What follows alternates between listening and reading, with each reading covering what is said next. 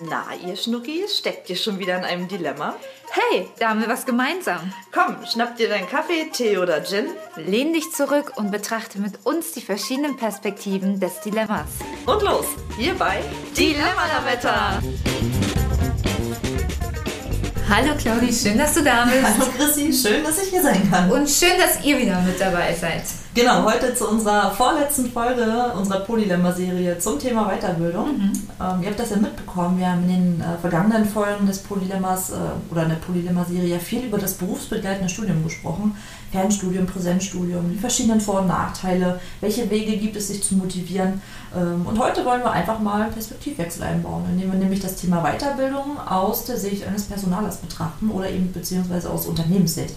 Also heute erfahrt ihr quasi mehr darüber, ähm, worauf Unternehmen eigentlich achten bei einem Einstellungsprozess, äh, welche Formen der Weiterbildung es gibt und was da ganz besonders gern gesehen ist. Genau, und zu dem Thema wollten wir auch nicht alleine sprechen, also zu zweit und haben uns ja nach einer ähm, Expertin oder einer Experten umgeschaut und sind dabei auch relativ schnell auf Aisha Simis Ewald gekommen, die heute zu Gast äh, hier bei unserem Podcast Die Lametta ist.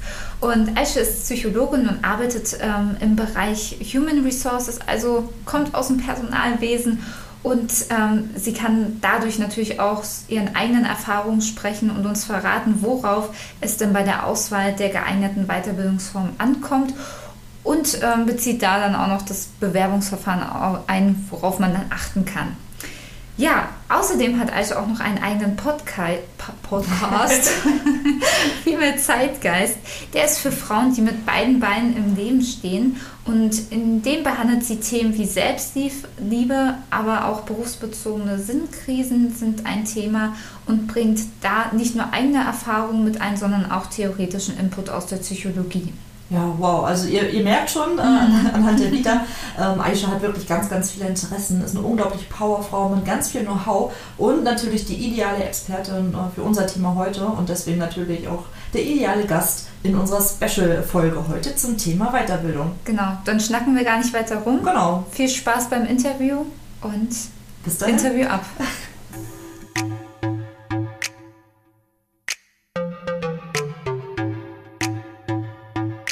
liebe Aische. Herzlich willkommen hier bei uns bei Dilemma Lametta. Wir freuen uns total, dass du heute bei uns zu Gast bist. Ähm, wir hören deinen Podcast viel mit Zeitgeist nämlich schon ganz lange mit ganz großer Begeisterung und äh, haben natürlich auch schon das Gefühl, dich ein kleines bisschen zu kennen dadurch. Aber vielleicht möchtest du jetzt gerne die Chance nutzen und dich bei unseren Zuhörern einmal selbst vorzustellen.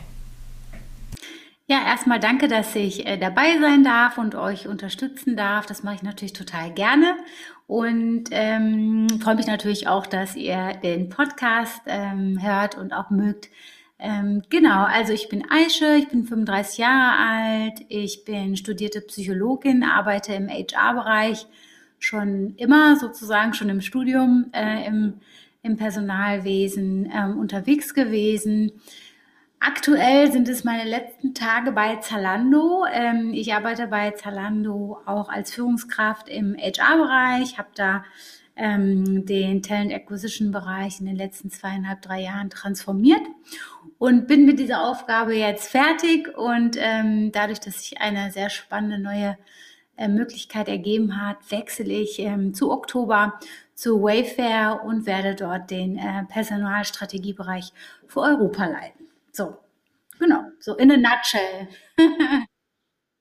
ja, herzlichen Glückwunsch. Da freuen wir uns natürlich ganz doll, dass sich da für dich diese Möglichkeit auftut. Das klingt wirklich richtig Danke spannend euch. und richtig aufregend. Und äh, ich muss gestehen, wir sind gerade ein bisschen geplättet, mhm. ähm, fühlen uns aber natürlich nochmal bestärkt in unserer Entscheidung, dich hier heute eingeladen zu haben. Denn du bist ja jetzt schon eine ganze Weile in dem HR-Bereich unterwegs. Ähm, erzähl doch mal, wie bist du eigentlich da gelandet? Wo lag denn da für dich der Reiz? Also ich habe ähm, vor meinem Studium eine Menge andere Sachen gemacht. Ähm, ich hatte ein erstes Studium, das ich abgebrochen habe, dann so eine Phase, wo ich nicht genau wusste, was ich machen soll und habe da sehr viele so Nebenjobs gemacht, Promotion und so weiter und so fort. Und da habe ich gemerkt, dass ähm, der Faktor, der mich am meisten irgendwie reizt, war äh, so Personalführung und äh, heute würde ich es äh, Performance Management äh, nennen. Damals äh, kannte ich natürlich diese Begriffe gar nicht und auch welche Hebel es da gibt, um Mitarbeiter auch ähm, zu fördern und zu fordern. Und das war so der erste Moment, in dem ich so dachte, hey, das ist irgendwie ein spannendes Thema. Und dann, wie der Zufall es so wollte, ähm, ja, habe ich dann ähm, einen Studienplatz in, in, im Bereich Psychologie bekommen. Und mir war aber immer klar, also ich bin nicht der richtige Typ für die klinische Psychologie. Ich sehe mich überhaupt nicht als Psychotherapeutin oder in der Diagnostik. Ähm, aber auch andere Bereiche waren für mich nicht so wirklich interessant.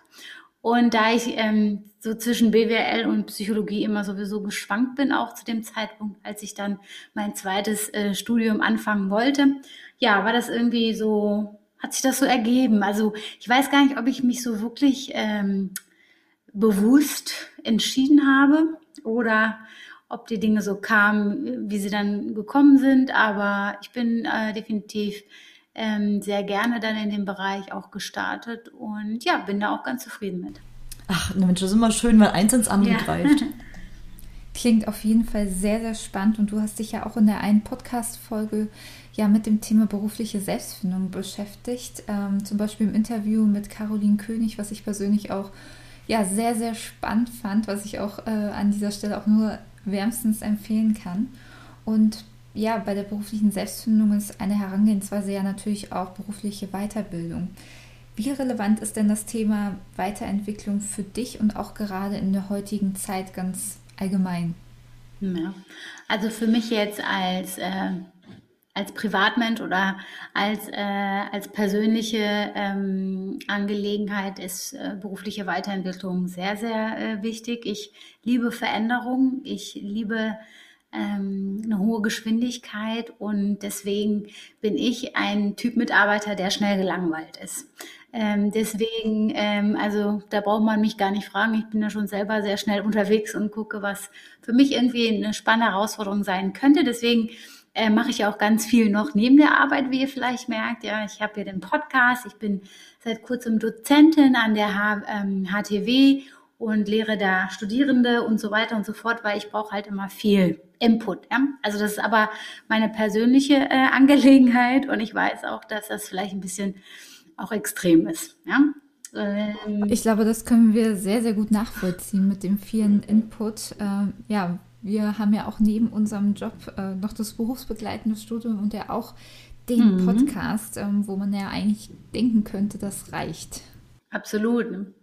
Wir drei ticken da vielleicht ähnlich, aber ich weiß, dass vielleicht 95 Prozent da draußen damit total überfordert wären und für die das total zu viel wäre oder dass sie mhm. Sachen lieber in der Tiefe machen. Ja, ich zum Beispiel, ähm, es gibt ja so, also Volksmund gibt es ja, äh, ich glaube, Scanner und äh, Taucher nennt man die.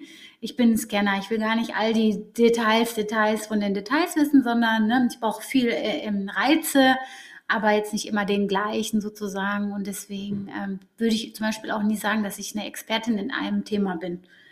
Ich bin eher ein Generalist so. Aber damit sind wir vielleicht schon wieder einen Schritt weit. Kommen wir wieder zurück zu eurer Frage. Ja, das hast du ja äh, auf jeden Fall schon super beantwortet, ähm, wie das für dich persönlich ist. Jetzt wollen wir natürlich super gerne mal die Perspektive tauschen. Ähm, denn letztendlich kommst du ja aus dem HR-Bereich und äh, wir befinden uns ja gerade in unserer Polylemma-Serie zum Thema Weiterbildung und haben natürlich in den letzten Folgen schon ganz viel über das ähm, Präsenzstudium und das Fernstudium gesprochen, die verschiedenen Vor- und Nachteile und sind halt im Rahmen dessen äh, bei unserer Recherche unter anderem auf äh, eine Statistik aufmerksam geworden, der Euro-FH, nach der nämlich ein abgeschlossenes Präsenzstudium weniger wertvoll sei als ein abgeschlossenes Fernstudium. Und wir würden von dir gerne wissen, ähm, wie du das einschätzt. Ist das wirklich so? Ist ein abgeschlossenes Fernstudium wirklich mehr wert als ein abgeschlossenes Präsenzstudium? Wie schätzt du das ein? Ja, interessant ist hier, dass die Statistik äh, die Euro-FH äh, in ihrer Daseinsberechtigung äh, unterstützt. Ja? Äh, aber äh, sei es drum. Ich glaube, man kann das jetzt, also ich würde jetzt nicht sagen, es ist wertvoller oder weniger wertvoll. Es kommt auf den Bereich an, in dem man arbeitet. Wenn man in der Wissenschaft arbeiten möchte, dann muss ich sagen, wird so ein berufsbegleitendes Studium an der Euro-FH oder auch an anderen Instituten, glaube ich, nicht so viel bringen und auch ähm, nicht besonders karriereförderlich sein. Ja, da braucht man schon ein ähm, Master oder Doktor äh, von einer ähm, Universität. Hm? Äh, und das ist dann einhergehend mit einem Präsenzstudium. Wenn es aber eher um ähm, Tätigkeiten zum Beispiel in der freien Wirtschaft geht, ich weiß jetzt nicht, ob ich für meine Jobs, die ich gemacht habe, unbedingt Präsenzstudien immer gebraucht hätte. Ja, ich habe äh, ganz klassisch an der Uni einen Bachelor und einen Master in Psychologie gemacht, an einer sehr renommierten und so alt eingesessenen deutschen Hochschule. Er war auch toll, ich möchte mich nicht beschweren, aber ich weiß halt ganz viele wissenschaftliche Sachen, die ich eigentlich so nicht brauche in meinem Arbeitsalltag. Der hätte vielleicht auch ein Präsenzstudium mit mehr praktischen Inhalten, vielleicht sogar wäre es noch sachdienlicher gewesen, rückblickend, weiß ich jetzt aber nicht. Also es kommt immer darauf an, was man machen will und wo man hingehen möchte. Ja, das habe ich mir schon fast gedacht, aber danke natürlich nochmal, dass du mir das nochmal bestätigst. Ähm, was sind denn deine Erfahrungen nach die Dinge, die ähm, wirklich eine Rolle spielen bei einem Einstellungsprozess? Wo wird dann generell drauf geachtet? Ja. Also es ist jetzt natürlich super schwierig, so eine allgemeingültige Regel oder irgendwas zu sagen. Und ich fände das auch nicht äh, hilfreich oder ja, also das kann man, glaube ich, so nicht machen. Es kommt immer darauf an, worauf man sich bewirbt. Ja, also ähm, natürlich sind die Anforderungen ganz andere, als äh, wenn man sich als Führungskraft in einem Konzern bewirbt versus als Azubi oder als äh, Fachkraft und so weiter und so fort. Ähm, bleiben wir mal vielleicht in dem Bereich der Akademiker ähm, und äh, in den Bereichen, in, dem ich, in denen ich mich auch gut auskenne. Ähm, für mich ist ähm, erstmal wichtig, dass, ähm, da so, dass ich, also jetzt spreche ich vielleicht eher als Führungskraft, als HRler, das muss ich außer, auseinander sortieren. ähm, genau, also wichtig ist, glaube ich, dass man grundsätzlich die Checkboxen checken kann äh, im Hinblick auf das, was man in der Stellenanzeige sieht. Ja, wenn da ähm, drei Jahre Erfahrung in irgendeinem Thema gefordert ist, dann wäre es ganz gut, wenn man zumindest da so halbwegs drankommt. Das erhöht natürlich die Chancen.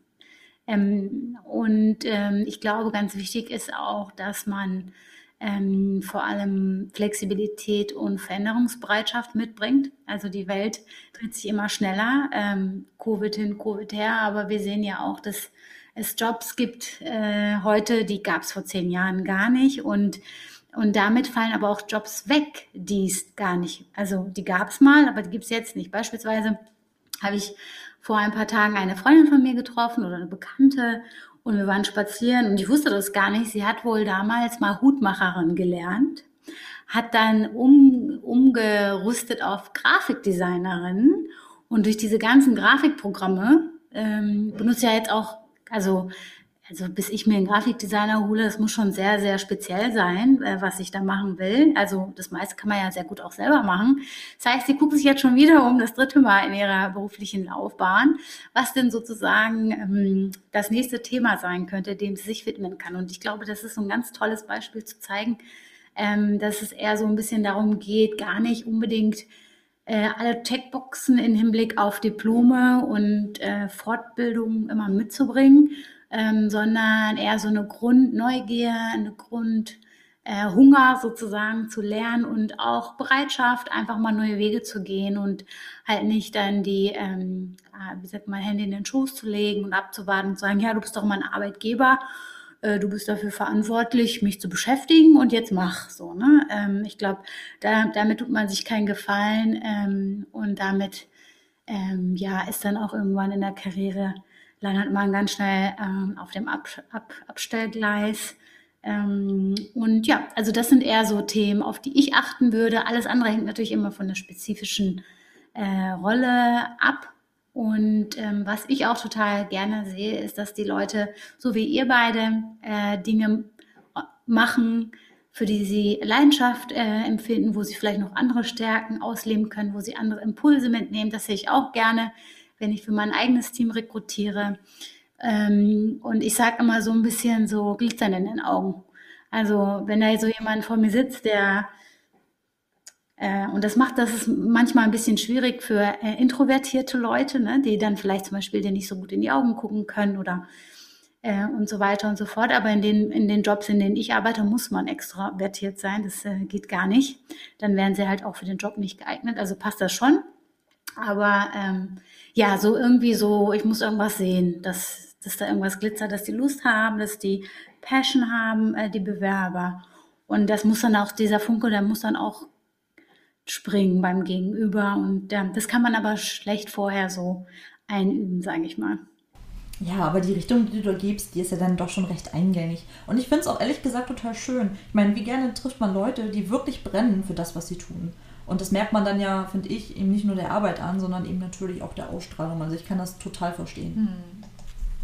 Ja, definitiv. Ich habe auch gerade ähm, überlegt, äh, welche Erfahrungen ich denn eigentlich in dem Bereich schon gemacht habe. Ich hab, bin ja jetzt mittlerweile auch schon sechs Jahre in einem Konzern tätig und habe das auch schon so miterlebt, wenn eben Leute etwas wollen und auch weiterkommen möchten, sind es dann auch die, die eben weiterkommen und auch die Möglichkeit haben, Positionen ähm, ja, zu ergreifen, ähm, auch wenn sie nicht 100% auf die geforderten Punkte ja, entsprechen, ähm, sie aber mit Leidenschaft dabei sind. Und ja, das bringt dann somit ja auch viel, viel mehr.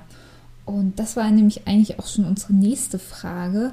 Wie bewertest du das Engagement im Bereich persönliche Entwicklung gegenüber beruflicher Weiterentwicklung? Sind ähm, ja Soft Skills wie Leidenschaft oder auch Teamfähigkeit und Belastbarkeit heute wirklich wichtiger als ähm, Zertifikate und staatlich anerkannte Abschlüsse? Das hast du ja auch schon zum Teil so ein bisschen beantwortet. Und in Bezug auf Noten, spielen diese eigentlich nach wie vor eine große Rolle oder ist es auch so, dass ähm, diese immer unwichtiger werden? Also es waren jetzt viele Fragen in einem.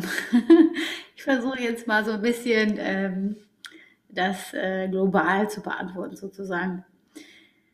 Also Noten an sich, ähm, ich habe gerade mal überlegt, wann ich mir das letzte Mal ein Zeugnis angesehen habe.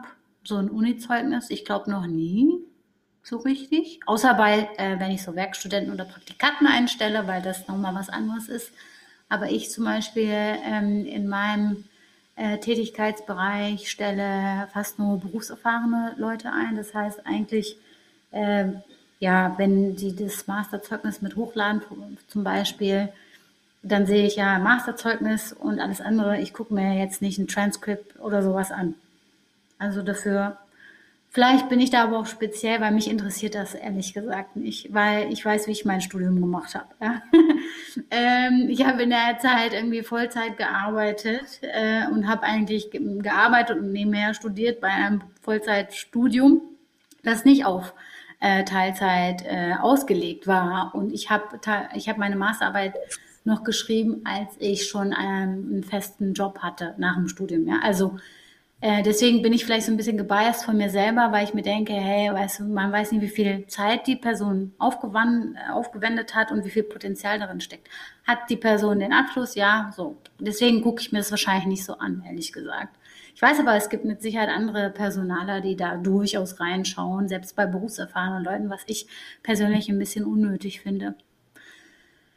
Denn äh, gerade wenn man Berufserfahrung hat, da möchte ich gar nicht über solche Dinge sprechen, sondern ich möchte darüber sprechen, welche Erfahrungen die Person gemacht hat, wie sie arbeitet, was für ein Mindset sie mitbringt, wie sie mit Problemen umgeht, äh, wie sie mit Konflikten umgeht, welche äh, Entwicklungsperspektiven wünscht sich diese Person, welche Art von Führungskraft wünscht sich diese Person. Das möchte ich wissen und nicht irgendwie, warum in, irgendeiner, in irgendeinem Modul irgendeine Note irgendwie blöd ist. Das interessiert mich gar nicht. Ähm, ja, und ich meine, es mag Leute geben, die das interessiert, aber keine Ahnung. Für die will ich nicht arbeiten.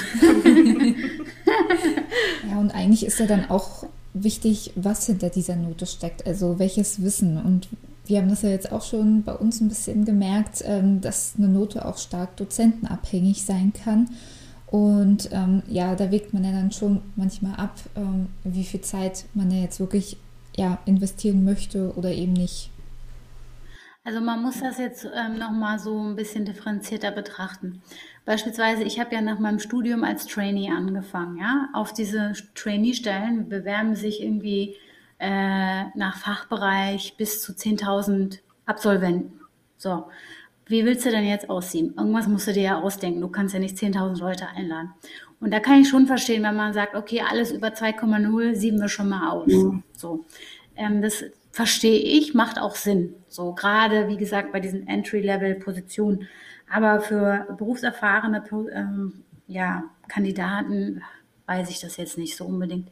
Muss jetzt immer überall 4,0 stehen. Also da würde ich mich auch fragen, wie ernst nimmt diese Person das, wie viel Biss hat diese Person, weil selbst mit meinem äh, Vollzeitjob äh, und so weiter und so fort war mein äh, Studium oder meine Note immer noch ordentlich. Also da muss ich mich jetzt nicht für schämen. Das lag, liegt aber daran, dass ich mich durchgebissen habe und, und, und. Also was sagt diese Note über die Person? Und dann kann man auch fragen und sagen, hey, wie kommt's? Mhm. Und dann gucken, was die Antwort ist. Und wenn dann so ist, ja, keine Lust und hm, äh, dann muss man sich überlegen, wie viel Lust, was ist denn, wenn sie dann mal, wenn die Person keine Lust hat auf die Aufgabe, die sie dann hat, so, ne? Ist alles immer nur lustabhängig, so, das würde ich mich schon fragen als Führungskraft und so weiter und so fort. Aber das muss man dann sozusagen im Gesamtbild betrachten. Deswegen nur an der Note an sich ist jetzt nicht für mich ausschlaggebend. Ja, super. Ähm, hattest du dich eigentlich damals entschlossen, deinem Arbeitgeber Bescheid zu sagen, als du dich für das Studium entschieden hast?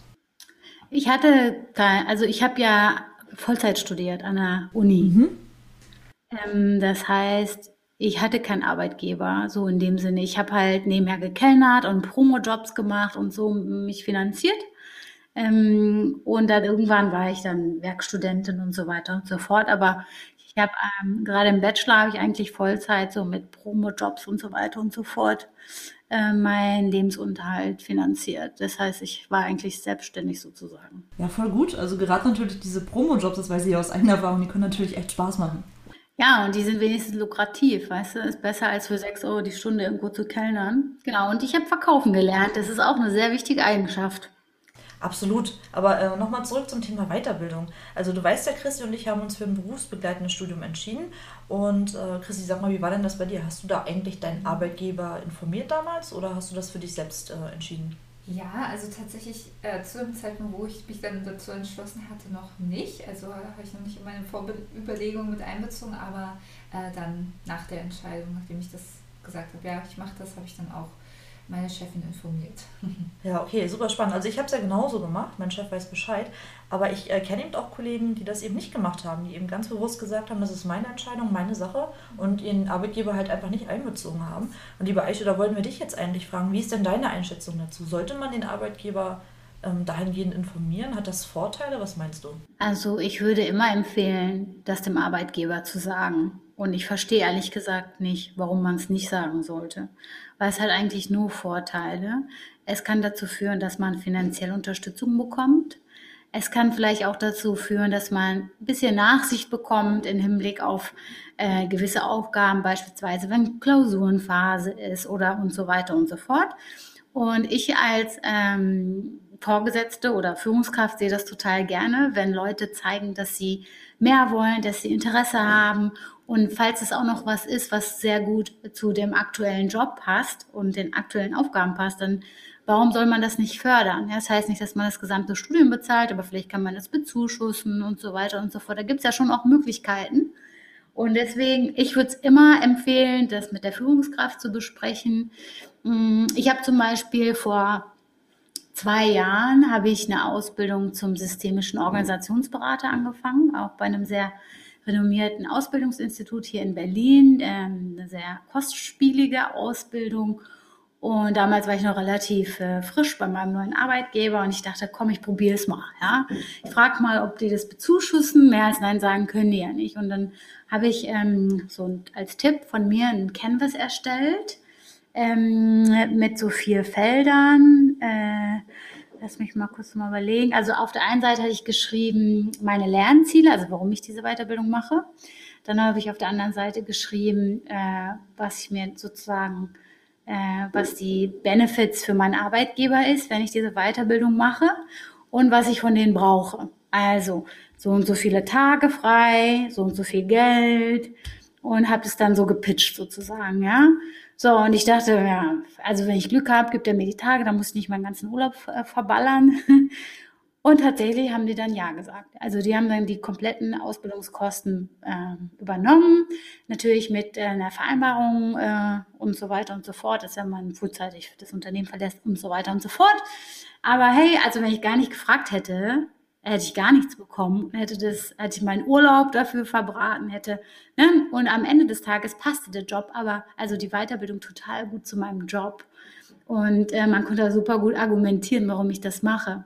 So, und wenn man das Gefühl hat, ihr macht jetzt keine Weiterbildung in keine Ahnung, nähen äh, oder was, was überhaupt nichts mit dem Job zu tun hat, dann ist das natürlich, ähm, ja, da sollte man das nicht tun, ja, dann macht man sich vielleicht so ein bisschen zum Clown.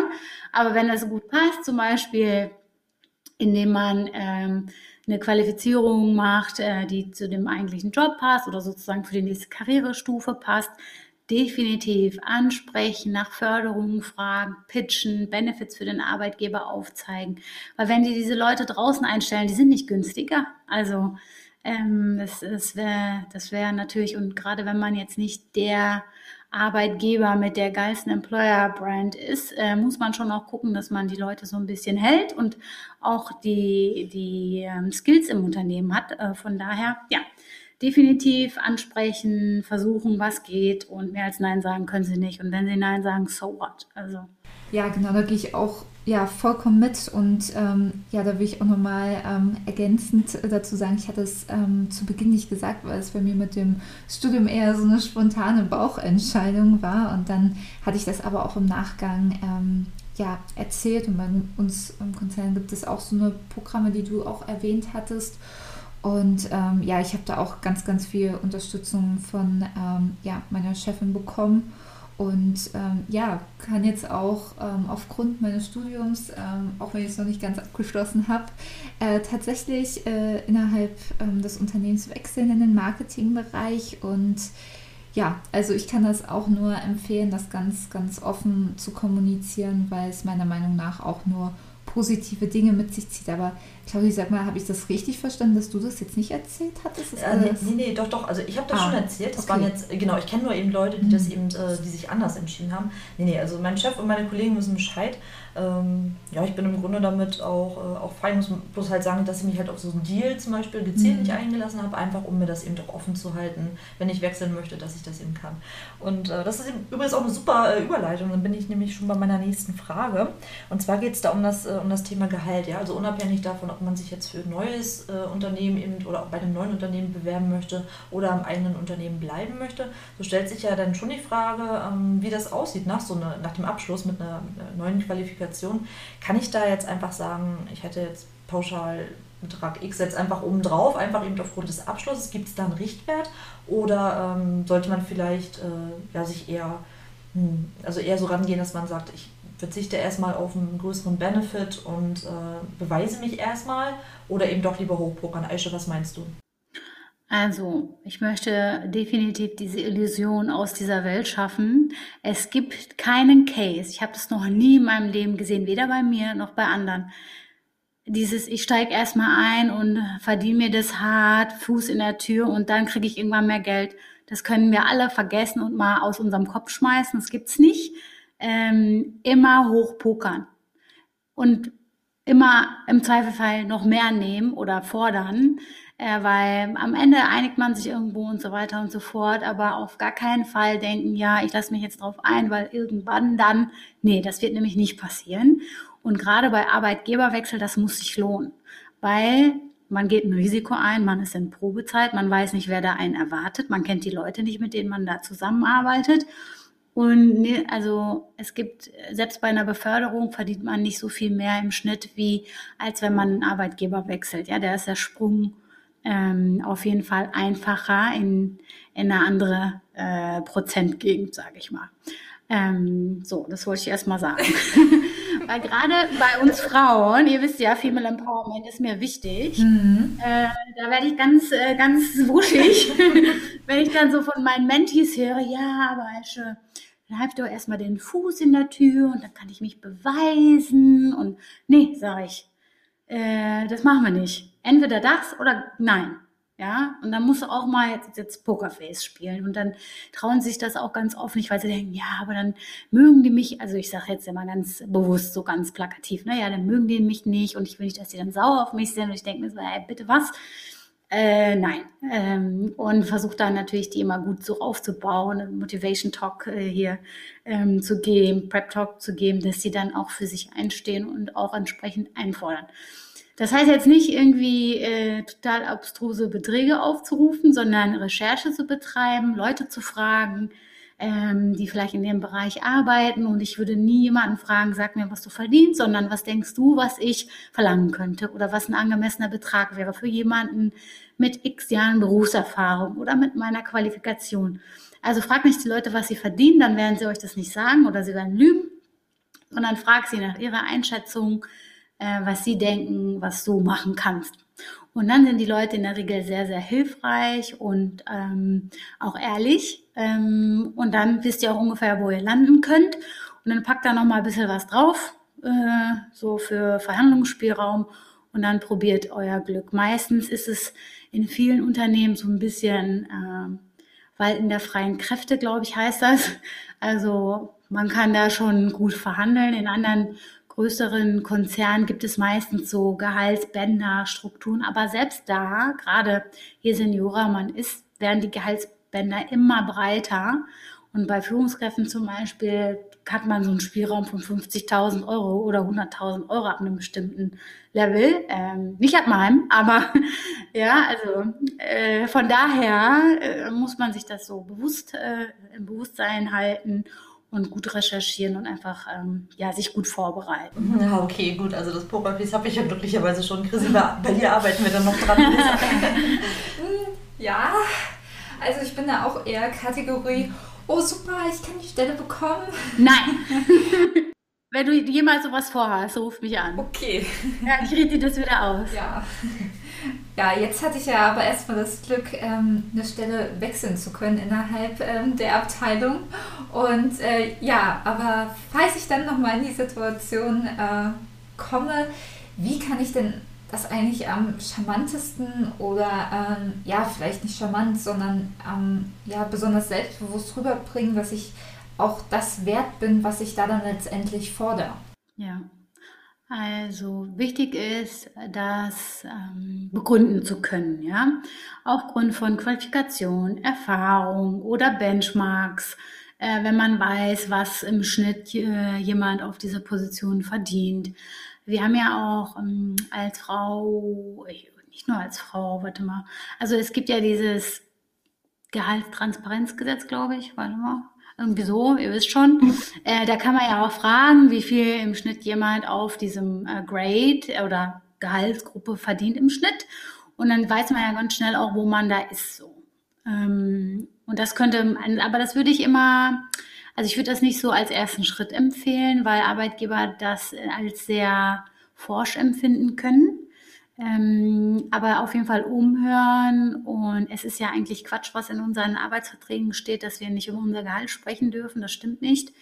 Ähm, das ist auch äh, rechtlich nicht haltbar. Also wenn Kollegen untereinander sprechen, was sie eh tun, dann ist das gut, äh, weil dann weiß man auch gerade auch zum Beispiel, ähm, unter äh, ja, Frauen auch, ne?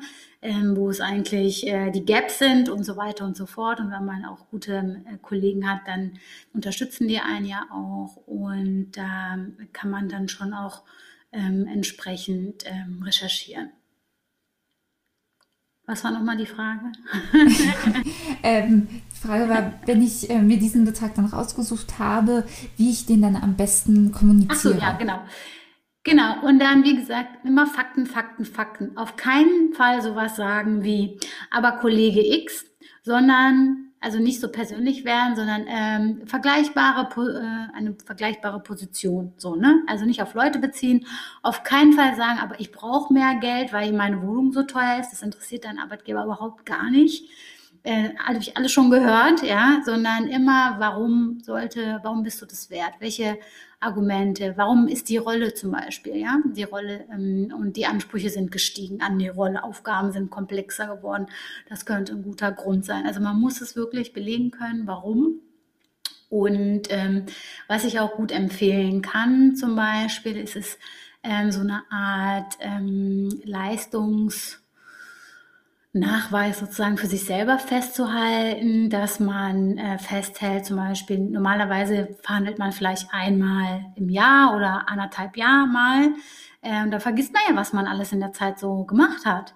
Also es ist wichtig, dass man regelmäßig mal aufschreibt, was man, äh, woran man arbeitet, welche Erfolge man verbucht hat, welchen Impact das für das Unternehmen hatte, was man damit bewirkt hat ähm, damit man dann auch richtig gutes Futter hat, weil wenn man das alles weiß und genau weiß, dass man ein KPI von 21 auf 45 hochgewieft hat, sage ich jetzt mal so als Beispiel, äh, durch ein Projekt, was man geleitet hat, dann ist das einfach mal ein richtig guter Fakt und den kann man auch entsprechend positionieren. Und wenn man zwei, drei Projekte so hat, ähm, wo man ähm, wirklich Impact auch nachweisen kann, dann wird es halt schwer für das Gegenüber gegen zu argumentieren.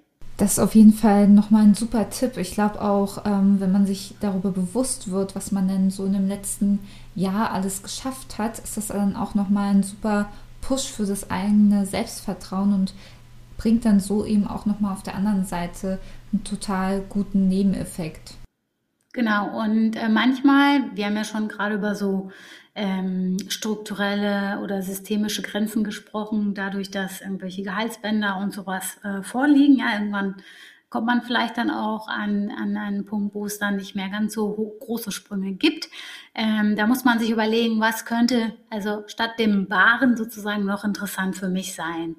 Ähm, Wäre zum Beispiel eine Fortbildung für mich interessant oder mehr Urlaubstage oder möchte ich vielleicht was ganz anderes, zum Beispiel irgendwie Bücher jeden Monat kaufen können, äh, die mich interessieren, äh, fachliche Bücher. Ne?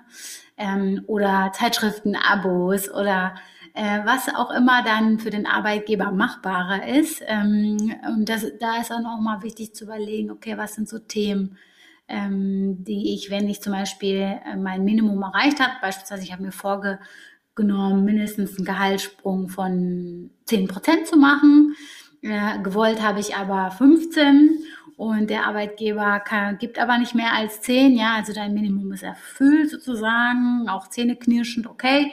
So, und dann kann man fragen, okay, das ist nicht attraktiv für mich was könnten wir noch machen? Ja, zwei Urlaubstage mehr oder, ne, oder, oder, oder. Aber man muss sich das vorher überlegen. Also man muss schon selber das vorschlagen, weil es wird keiner kommen und dir sagen, du, wir wärsten, wenn wir das und das noch machen. Also man muss das selber einfordern und entsprechend ist dann auch ganz gut, wenn man selber weiß, was ähm, für einen selbst wichtig ist. Ja, cool. Also kann man dann also eigentlich ja auch das Thema berufliche Weiterbildung dann direkt mit in das Bewerbungsgespräch ja eigentlich mit integrieren. Genau, genau. Und meistens, äh, gerade bei größeren Unternehmen, gibt es ja dann auch normalerweise so äh, festgelegte Weiterbildungsbudgets und so weiter und so fort.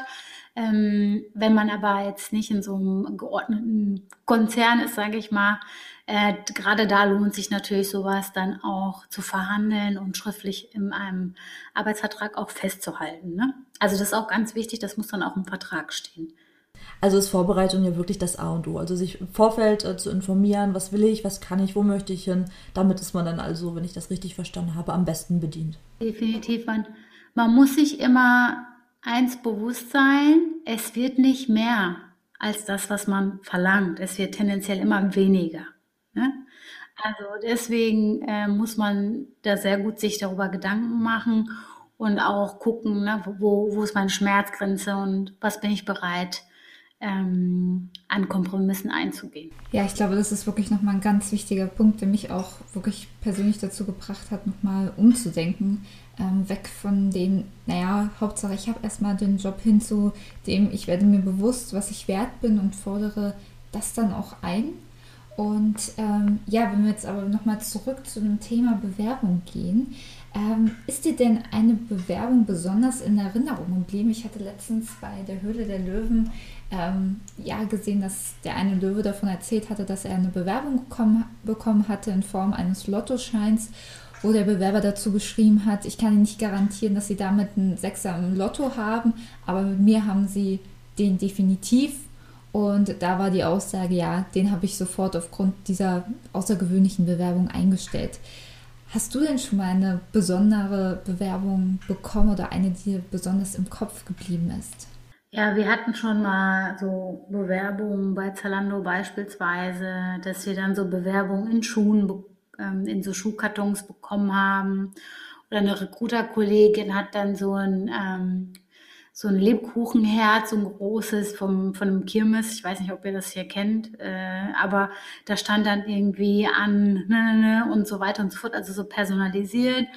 Und solche Sachen ähm, gibt es auch schon. Oder eine Freundin von mir, die hat bei einer Agentur gearbeitet, die irgendwas mit Hirschen zu tun hat. Und dann haben, hat die ständig so Geweihe geschickt bekommen. Und es ging ihr dann total auf die Nerven. ja. Also ich bin da ehrlich gesagt kein Fan von. Und ich glaube auch nicht, dass man dadurch einen Job kriegt, ehrlich gesagt. Dadurch kriegt man vielleicht Attention so. Aber für mich ist das so ein bisschen too much, ehrlich gesagt. Ähm, ich äh, finde, ähm, ein Kontakt, der mir empfohlen wird, äh, ist für mich beeindruckend von jemandem, von dem ich was halte. Ich finde einen sehr gut strukturierten, einfach lesbaren und optisch ansprech, äh, ansprechend gestalteten CV sehr äh, äh, überzeugend. Der muss natürlich inhaltlich auch passen. Also ähm, wenn irgendwie äh, inhaltlich das komplett in eine andere Richtung geht, dann bringt auch der beste CV nichts oder das tollste Geweih nichts. Und ja, also wie gesagt, bei mir ist das immer so ein bisschen too much so.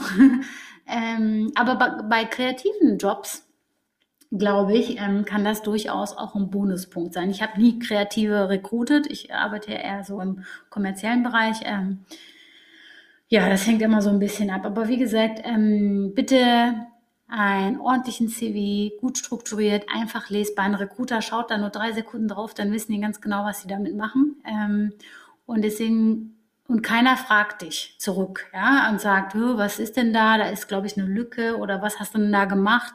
Ich verstehe nicht, also das macht niemand, gerade bei größeren Arbeitgebern, die wirklich viele Bewerbungen bekommen und auch viele gute Bewerbungen bekommen.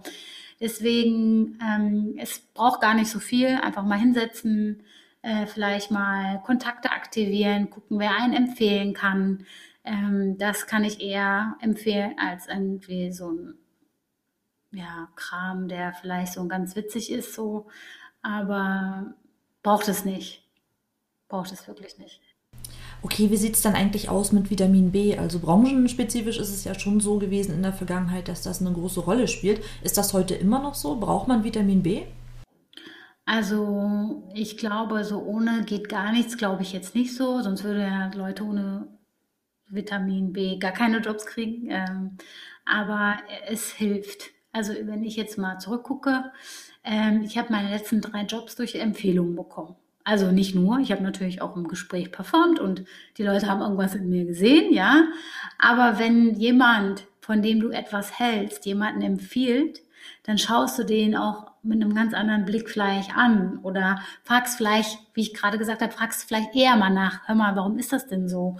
Ähm, und holst dir da eine Antwort ab, weil du merkst, okay, also wenn diese Person, an, äh, mit der ich mal zusammengearbeitet habe und weiß, sie ist total gut, mir diese Person empfiehlt, dann ist da irgendwas dran. Also ich würde dann auch viel mehr bohren oder vielleicht auch mal über eine Sache hinwegsehen, wenn zum Beispiel eine Box nicht gecheckt ist und sagen, komm, das bringe ich dir dann bei oder was auch immer. Ähm, weil man hat natürlich so ein Vertrauen schon und, ähm, und das ist natürlich auch so ein Ding, ähm, wenn ich empfohlen werde äh, von jemandem, äh, dann strenge ich mich auch entsprechend an, weil ich nicht möchte, dass das auf die andere Person zurückfällt. Ja, also es ist natürlich so beneficial für alle involvierten Personen. Ähm, der Empfehlende hat das Gefühl, er hat äh, da einen guten Match gemacht. Ähm, der, der Hiring Manager ähm, freut sich über einen qualifizierten äh, Kandidaten und der Kandidat hat natürlich da definitiv schon mal so einen Bonus, so einen Vorschuss, so einen Vertrauensvorschuss. Und ähm, das bringt viel mehr als irgendeine verrückte Bewerbung. Okay, also steht Netzwerken auf der To-Do-Liste. Absolut, das ist sehr, sehr wichtig. Ja, und auch etwas, was ich schon seit, ja, Anbeginn meiner Ausbildung gemacht habe, ist, ähm, dass ich ja jeder Kollegin und jedem Kollegen auch mit dem gleichen Respekt und mit der gleichen Freundlichkeit einfach entgegengetreten bin. Ja, weil es ja auch einfach viel schöner ist, wenn man jemanden freundlich entgegentritt, ähm, weil man dann ja auch so meistens oder hoffentlich ja dann auch ähm, ja, das gleiche Maß an Freundlichkeit und vielleicht auch Hilfsbereitschaft wieder zurückbekommt. Das sowieso und man hat natürlich eine ganz andere Position, wenn man jemandem schon einen Gefallen getan hat. Mhm. Ähm, und dann um einen Gefallen bittet, als wenn es andersrum ist. Ja? Und viele sehen das immer nur aus ihrer eigenen Perspektive, denken, ja, ich muss netzwerken, dann habe ich jemanden, den ich fragen kann. Mhm. Aber es gibt ganz viele, die überhaupt nicht checken, dass es auch bedeutet, dass man proaktiv selber was beitragen muss. Ich gebe euch mal ein Beispiel. Ich hatte vor ein paar, also schon länger her, äh, gab es einen Job, den ich interessant fand. Und ich kannte in diesem Unternehmen sogar eine Recruiterin, zufälligerweise. Und dann habe ich sie angeschrieben und habe gesagt, hey, ich habe den und den Job gesehen, der klingt total spannend. Du kannst mir vielleicht sagen, wer da die Führungskraft ist, weil ich da auch viele Leute in diesem Unternehmen kannte. Und vielleicht auch so ein bisschen hier über die Gehaltsspanne, passt das überhaupt mit meinen Erwartungen? Und diese Person hat zu mir gesagt, ja, tut mir leid, Aische, ähm, ich rekrutiere für die Stelle nicht, ich kenne mich damit nicht aus. Oh. Also die ist überhaupt nicht auf diesen Gedanken gekommen, ähm, mal zu der Kollegin hinzugehen und zu sagen, hey, äh, ich habe da vielleicht einen Kandidaten für dich, ich guck mal, ne, und sag mir mal, ne, ne, ne, so. Gar nicht. Und äh, dieser Person würde ich niemals einen Gefallen tun mhm. äh, und äh, würde ich, also proaktiv, weil ich weiß, entweder schätzt sie Netzwerken nicht oder sie checkt es nicht und irgendwie, wahrscheinlich hat sie auch gar kein Netzwerk, weil offensichtlich nicht weiß, wie es geht. So, ja. Und ähm, so, so darf man dann auch nicht sein, sondern man muss auch proaktiv anderen mhm. anbieten, was man hat in seinem eigenen Rahmen. Ja. Und dann kommt alles auch zurück, meine Meinung. Ja. So ein bisschen wie Karma, Netzwerk-Karma. Da gehen wir, glaube ich, äh, beide vollkommen mit. Und ich persönlich finde auch, es bereitet einem selbst auch einfach Freude, anderen zu helfen, kann so ja auch ein total positives Gefühl in einem selbst einfach auslösen. Ja, definitiv. Und manchmal macht man das ja auch irgendwie, keine Ahnung, für andere. Äh, zum Beispiel unser Gespräch hier heute. Ich weiß nicht, ob ich zugesagt hätte, wenn ihr mal, also wenn ihr meinen Mann nicht kennen würdet. Weiß ich jetzt nicht. Mhm. Ja, weil es ist Montagabend, ich hatte heute so einen schönen Tag und so, ja, normalerweise, ich weiß, also ich kann es nicht beschwören, so. Aber dadurch, ähm, dass ich offensichtlich meinen Mann liebe äh, und ihm damit auch einen Gefallen tun möchte, mache ich das dann, ja. Und so funktioniert das dann auch, ne? dass man auf sozusagen ähm, auf Vertrauen und auf Gefallenbasis anderen hilft und so geht das dann weiter und so dreht sich die Welt und so sind wir alle produktiv und schaffen Wert. Und ähm, da, da, muss man dann auch äh, in der Lage sein, reinzugeben und nicht nur mal rauszunehmen. Das ist sehr, sehr wichtig. Ja, das stimmt. Da können wir dir wieder mal nur zustimmen. Und ähm, wir haben jetzt in den, ähm, in den letzten Minuten viel über Bewerbung gesprochen. Gibt es denn aber noch abschließend etwas, was du unseren Zuhörern und Zuhörerinnen in Bezug auf Weiterbildung mit ähm, auf den Weg geben möchtest? Also was ich gelernt habe ähm, für mich selbst und damit auch immer sehr erfolgreich war, ist, ich habe mich gefragt, wo möchte ich sein in zwei Jahren? Welche Person möchte ich sein? Ähm, persönlich wie auch beruflich. Und daraus kann man dann ableiten, was man tun muss, um dahin zu kommen. Ja, es ist eigentlich nicht so schwer. Man kann dann sehr schnell herausfinden, ähm, wo, wo auch im Hinblick auf, wenn es gerade wenn es um Investitionen geht, ja, eine Weiterbildung kostet ja auch Geld, mhm. äh, was man dann wirklich auch machen möchte und dann wirklich gezielt vorgehen. Ich verstehe manchmal nicht ähm, so Kollegen beispielsweise, die bilden sich dann so äh, weiter, um sich weiterzubilden. Das finde ich dann irgendwie für mich persönlich klingt das nicht so logisch oder ich hätte dann das Gefühl, das ist so vergebene Liebesmüh, so, ja. Also ich habe da meine Zeit verschwendet. wenn ich jetzt zum Beispiel einen Excel-Kurs machen würde, ich brauche das nicht in meinem Job. Ich, bin kein Data Analyst. Ich habe Data Analysts in meinem Team, die machen das für mich. Ich kann das so ganz grob, aber wenn ich das jetzt machen würde, nur um es zu machen, das wird mich nicht weiterbringen zu der Aische, die ich in zwei Jahren sein will oder in fünf Jahren sein will. So. Ähm, was ich mir zum Beispiel gerade überlege, wer mich dabei, also was könnte mich dabei unterstützen, diese Person zu werden, ist ähm, schon länger äh, ein MBA zu machen. Ja? Und ich habe mich da äh, mit auseinandergesetzt, möchte ich eine klassische Business School und hin und her. Und jetzt denke ich wirklich darüber nach, so ein äh, Online-MBA-Programm zu machen, was ich super spannend finde, mit ähm, so globalen CEOs von sehr berühmten Start, äh, Startups. Ich weiß nicht, ob ihr von diesem Power MBA mal was gehört habt. Der ist recht neu, den gibt es erst seit diesem Jahr, glaube ich. Finde ich total spannend.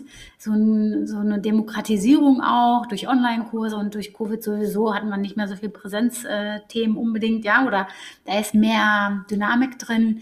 Ähm, und für, bei sowas, äh, das, damit setze ich mich auseinander, weil ich das sehr so direktiv im Hinblick auf die Richtung mache, wo ich mich hinentwickeln will. Und deswegen kann ich empfehlen, setzt euch, macht die Vorarbeit erst. Setzt euch hin, überlegt euch, was ihr machen wollt, wer ihr sein wollt. Mhm. Und dann könnt ihr ableiten, was ihr tun müsst, um dahin zu kommen. und nicht erst den Trainingskatalog holen und sagen, hm, mache ich Stakeholder Management oder ach doch ein bisschen Kommunikation. So, also genau, das ist so ein Thema. Ähm, und achtet halt auf, auch auf die Feedbacks, die ihr bekommt. Ja, also wenn man in einem größeren Unternehmen ist, ist es ja so, in der Regel hat man so einen Performance-Zyklus, wo man dann irgendwelche Feedbacks vom Chef, von den Projektkollegen oder von den äh, direkten Kollegen bekommt. Äh, was sagen die? Was sind die eigenen Entwicklungsfelder? Worin sollte man nochmal so ein bisschen ähm, äh, ja, investieren, persönlich wie auch dann fachlich. Und dann gucken, habe ich da Lust drauf? Passt das zu der Person, die ich in zwei Jahren sein will? Ja, wo sind die Gaps, die mir wichtig sind, die ich auf jeden Fall füllen will? Und wenn man das weiß, dann ist der Rest eigentlich gar nicht mehr so schwer. Das klingt doch nach einem guten Rezept. Ja, definitiv. Und ich habe auch gerade gemerkt, dass ich das, glaube ich, auch unterbewusst bei dem Studium gemacht habe, weil ähm, ich habe halt nach der Ausbildung gemerkt, dass mich Marketing total interessiert und dass dann eben mein Ziel war, in den Marketingbereich zu wechseln und hatte dann eben überlegt, wie ich da meine Chancen erhöhen kann, das zu erreichen und auch in der Position erfolgreich zu sein und bin dann eben auf das Studium gekommen und ja, so war mein Weg dann sozusagen dahin, der jetzt auch, ja, äh, wird. Das hast du ja alles richtig gemacht. ja. Liebe Aisha, wir danken dir auf jeden Fall ganz, ganz herzlich ähm, für mhm. deine Zeit hier heute, für den ganzen Input, den du uns geliefert hast und natürlich unseren Zuhörern. Genau, und mir raucht auch schon äh, der Kopf gefühlt vor ja, von einem ganz tollen ähm, Input, den du uns gegeben hast. Und ich fühle mich auch so ein bisschen, als, ich, als ob ich gerade einen Podcast von dir gehört habe. ein Live-Podcast. Vielleicht können wir ja an anderer Stelle äh, noch die, die Fragen stellen, die jetzt noch offen geblieben sind. Ansonsten, wie gesagt, möchten wir uns an dieser Stelle gerne von dir verabschieden und nochmal ja, alles Gute für dich und bis bald hoffentlich. Ja, vielen lieben Dank. Sehr gerne, sehr gerne. So, ihr lieben Schnuckis, jetzt sind wir auch schon am Ende des Interviews angekommen mit unserem Special Guest Aische. Und wir hoffen, es hat euch genauso gut gefallen, wie ja, es uns gefallen hat, ähm, mit Aische zu sprechen und dass ihr auch ganz, ganz viel Input für euch selber und für euren beruflichen Werdegang mitnehmen konntet. Und ja, lasst uns sehr, sehr gerne Feedback da, ähm, wenn ihr Anmerkungen zu der Podcast-Folge habt oder auch Erfahrungsberichte, mhm. ähm, ihr könnt uns das sehr, sehr gerne auf Instagram mitteilen unter dilemma.lametta. Nochmal? Dilemma.lametta. Mhm. Und wir empfehlen natürlich auch nochmal sehr, sehr gerne an dieser Stelle den Podcast von Aische, den wir auch schon seit Anbeginn sehr, sehr gerne hören. Viel mehr Zeitgeist. Ähm, da teilt sie noch mehr ganz, ganz tolles Wissen äh, mit Ihnen Zuhörern und Zuhörerinnen. Okay, Leute, haut rein, küsst die Hand. Wir hören uns übernächsten Dienstag. Und ganz viele Lametta-Momente für euch.